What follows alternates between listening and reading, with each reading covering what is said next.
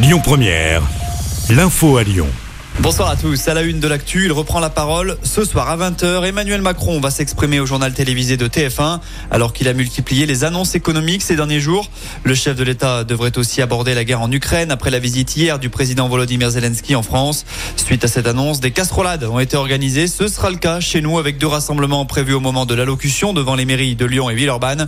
De son côté, le chef de l'État souhaite reprendre les commandes politiquement après l'adoption de la réforme des retraites.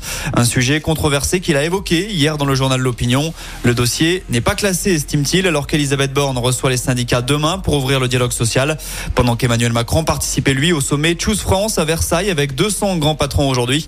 13 milliards d'euros d'investissement ont été annoncés ainsi que la création de 8000 emplois.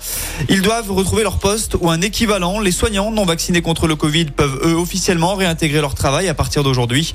Le décret a été publié hier au journal officiel. 2 700 000 personnes avaient été impactées par cette obligation vaccinale contre le Covid mise en place en septembre 2021. L'actu, c'est aussi la Poste qui recrute 500 personnes en CDI dans notre région et ce d'ici la fin de l'année. Il y a 112 postes à pourvoir dans le Rhône. Si vous souhaitez postuler, il suffit d'avoir le permis de conduire, d'être rigoureux et ponctuel. D'après un sondage, le facteur est la deuxième personne préférée des Français après le boulanger et devant les pompiers. 14 personnes hospitalisées après une intoxication alimentaire à Caluire. Les faits se sont produits dans la nuit de samedi à hier dans une salle des fêtes où se déroulait un événement privé. Certaines personnes ont été prises de vomissements après avoir consommé du couscous. Le SAMU est intervenu. Des analyses sont en cours pour déterminer la cause précise de l'incident. À Lyon, un homme enlevé en pleine nuit. D'après Lyon Mag, la scène s'est produite ce week-end dans le deuxième arrondissement. Après une altercation, un homme a été frappé et embarqué de force dans une voiture. Une enquête a été ouverte pour tenter de retrouver les mises en cause, mais aussi et surtout la victime qui n'aurait pas encore été identifiée.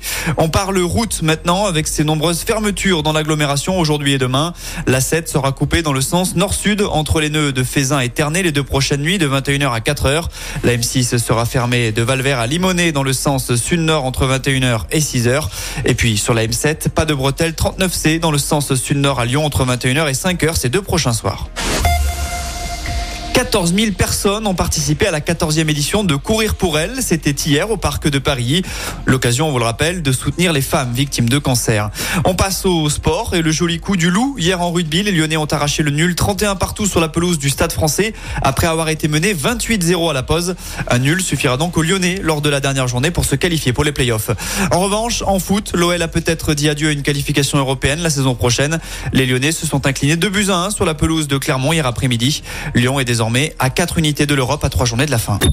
Écoutez votre radio Lyon Première en direct sur l'application Lyon Première, lyonpremière.fr et bien sûr à Lyon sur 90.2 FM et en DAB+. Lyon Première